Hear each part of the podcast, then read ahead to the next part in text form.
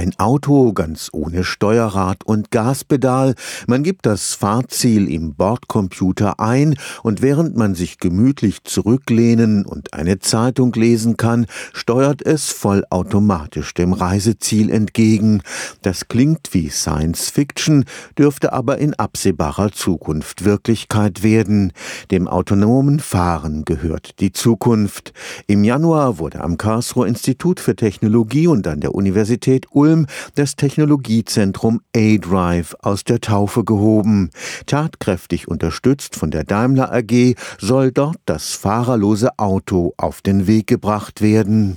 Tatsächlich können Autos schon heute viele Aufgaben des Fahrers übernehmen. Sie parken vollautomatisch ein oder lösen automatisch eine Notbremsung aus, wenn der Zusammenprall mit einem Fußgänger droht. Schritt für Schritt wird aus den sogenannten Fahrerassistenzsystemen das Auto ohne Fahrer werden. Bis wir ein Auto haben, was jede Situation erkennt, das heißt, dass man auch durch eine Stadt ohne Sicherheitsfahrer fahren lassen kann, das wird noch 15 Jahre dauern. Professor Christoph Stiller gehört zum Team Team des virtuellen Technologiezentrums A-Drive.